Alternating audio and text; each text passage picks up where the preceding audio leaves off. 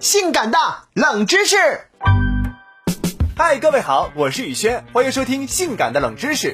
黄油可以算是做烘焙必不可少的原料之一啦，无论是做饼干、面包或者煎牛排，都用得上黄油。黄油在西餐当中的地位，就相当于在中餐当中的酱油。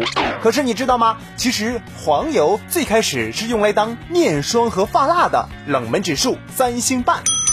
人类使用黄油的历史还是非常悠久的，而且还堪比万金油的存在。很早之前，古希腊人和古罗马人把黄油呢就当做面霜涂在皮肤上，可以起到防寒保湿的作用，还可以当做发蜡抹在头发上，以达到油头粉面的美容效果。古埃及人则把黄油当作药物，用来治疗眼部感染和皮肤感染等等。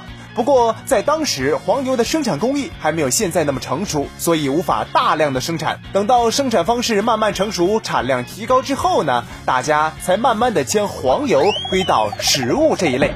从未听过如此性感的冷知识，这就对了。看我油光锃亮的小脑门，哈，帅不帅？黄油抹的，嘿嘿。接下来，请各位继续收听。接下来，请各位继续收听其他节目吧。